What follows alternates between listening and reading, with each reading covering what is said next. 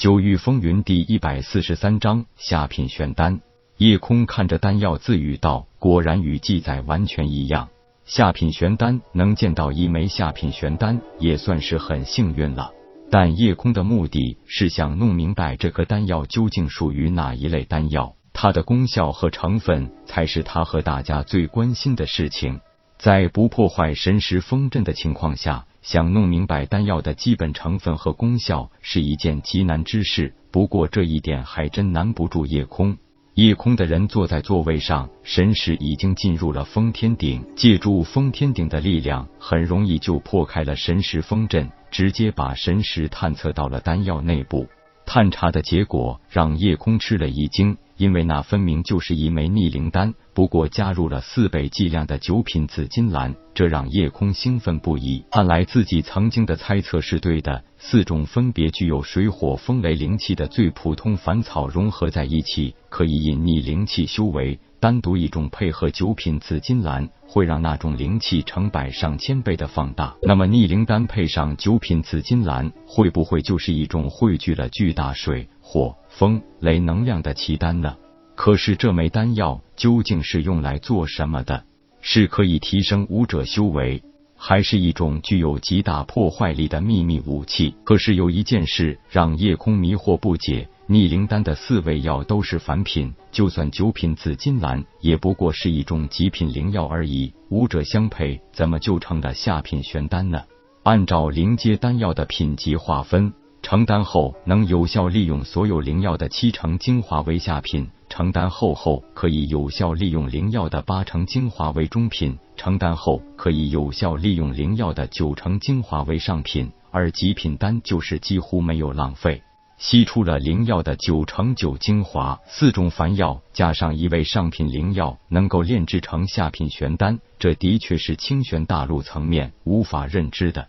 夜空虽然修武起步晚，但是一开始就站在了一个很多人无法企及的高度，所以眼界自然会比大多数人更远更宽。根据这种具有气玄的玄丹来推断。玄阶丹药或者玄丹丹方的品级，恐怕除了按照提炼出几成精华做依据外，还有一种按照炼制手法高低来判断的。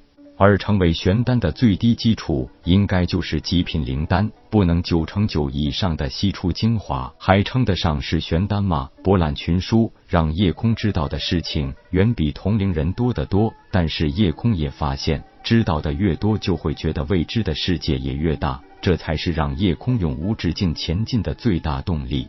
也正是因为对未知领域的无限好奇和追求，才让夜空一路披荆斩棘、过关斩将的走上了巅峰之路。忽然，夜空灵光一闪，脑子里出现了曾经看过的《天地奇录》上的一个关于九品紫金兰的记载：九品紫金兰，极品灵药，千载难逢。绿叶如酒，紫花舞瓣，半坠金星，百年增一。九星极品，味甘气平，凝神化虚，玄丹必备。四气凡草，得之灵宝。四气凡草所指，就应该是水浮草、火焰花、风摇木和雷电果，加上了九品紫金兰，会产生灵爆之性。难道此丹就叫灵爆丹吗？与自己当初的试验结果是一样的，这也应该是最初丹师无意中发现的一种炼制方法。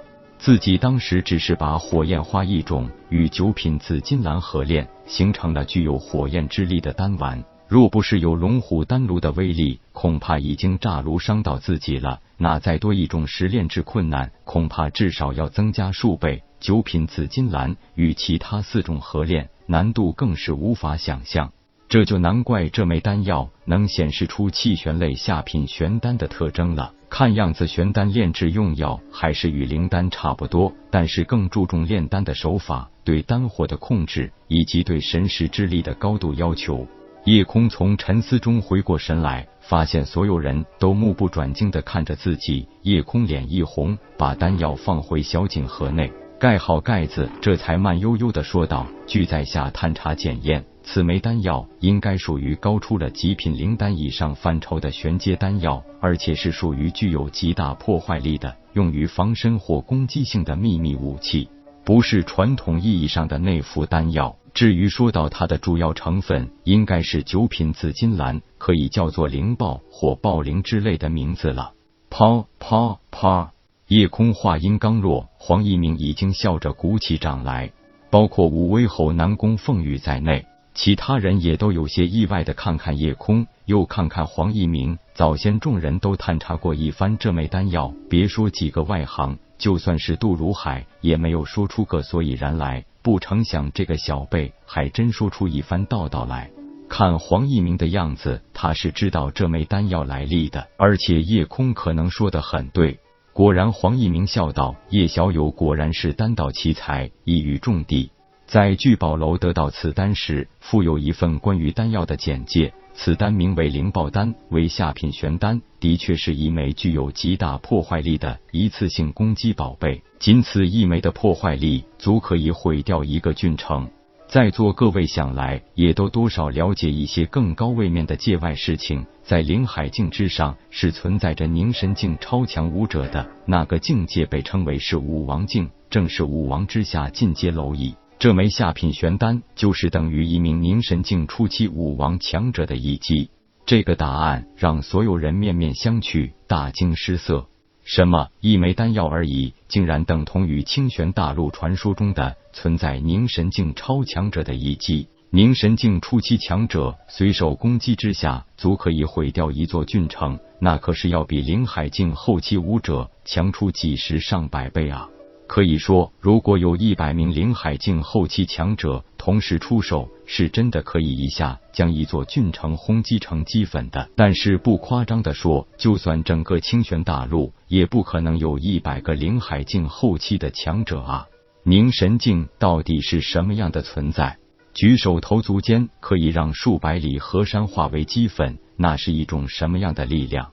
众人不敢想象，那到底是一种什么样的恐怖存在？虽然那也是所有人梦寐以求的境界，但是在自己没有达到时，除了无限的敬仰和羡慕外，还有极大的好奇和恐惧。